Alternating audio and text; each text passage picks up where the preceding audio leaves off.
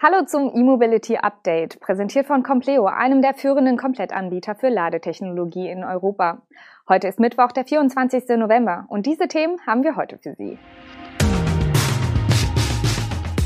VW nennt Preise für den ID.5, NIO zeigt extra flottes E-Moped, Audi Q8 e-tron ab 2026 aus Brüssel, BMW i5 ab 2024 auch als Kombi und Spider-Man fährt elektrisch.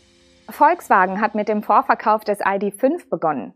Die Anfang dieses Monats vorgestellte Coupé-Version des VW ID4 ist in Deutschland ab einem Einstiegspreis von 46.515 Euro erhältlich. Aber der Reihe nach. Da es derzeit unklar ist, in welcher Höhe die staatliche Förderung für Elektroautos weitergeht, gibt VW nicht den sonst üblichen Preis für Kunden nach Abzug der Förderung an. Da VW auch noch keine Angaben macht, wann die ersten ID5 an Kunden übergeben werden, ist von einem Marktstart im kommenden Jahr auszugehen. Und das würde nach derzeitigem Stand eben nur 6.570 Euro an Förderung bedeuten. 2022 könnte ein ID5 somit ab knapp unter 40.000 Euro erhältlich sein. Zum Vorverkaufsstart werden der ID5 Pro und der ID5 Pro Performance mit 128 bzw. 150 kW angeboten. Hinzu kommt der allradgetriebene ID5 GTX mit 220 kW. Alle Modelle haben den 77 Kilowattstunden Akku an Bord. Da der ID.5 GTX mit einem Preis von 53.615 Euro über der magischen Grenze von 40.000 Euro netto liegt, wird er sogar nur mit 5.475 Euro gefördert. Interessantes Detail.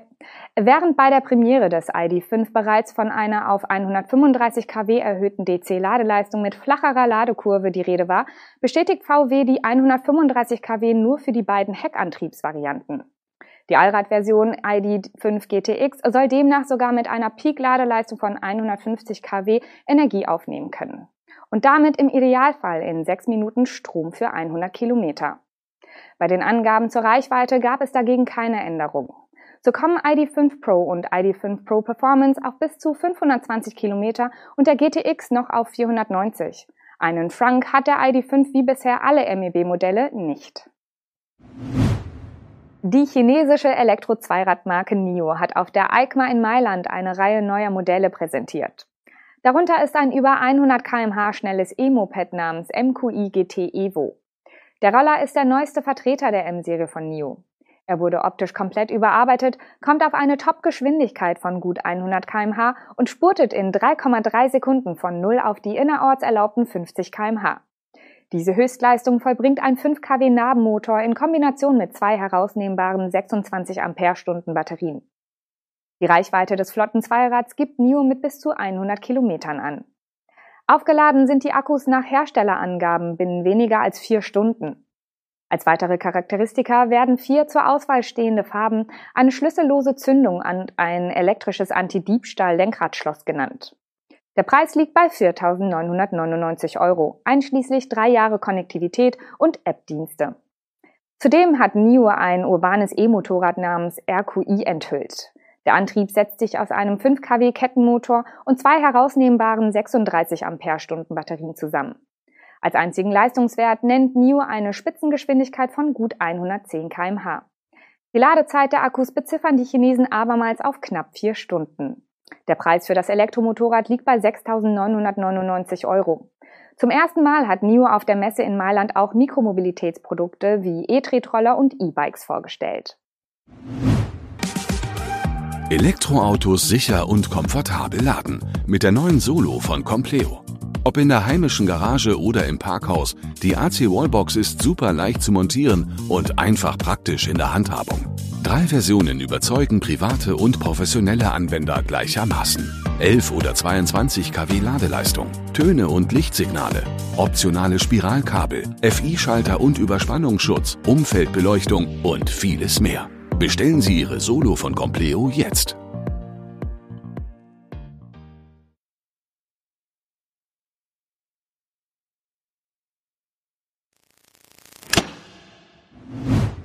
Audi wird offenbar ab 2026 in seinem belgischen Werk den Q8 e-tron bauen. Dieses im Juni aufgetauchte Gerücht bestätigte Audi-Chef Markus Düßmann nun im Rahmen einer Veranstaltung zur Produktion des acht Millionensten Fahrzeugs in Brüssel offiziell. Die Bestätigung seitens Duismann wird allerdings nur von belgischen Medien aufgegriffen, die bei der Veranstaltung in Brüssel vor Ort waren. In der Mitteilung von Audi zum Jubiläumsauto aus Brüssel, einem weißen e-tron Quattro, wird das Werk von Duismann zwar als Vorreiter und Vorbild bei der E-Mobilität gelobt, die Fertigung des Q8 e-tron wird in der Mitteilung aber nicht erwähnt.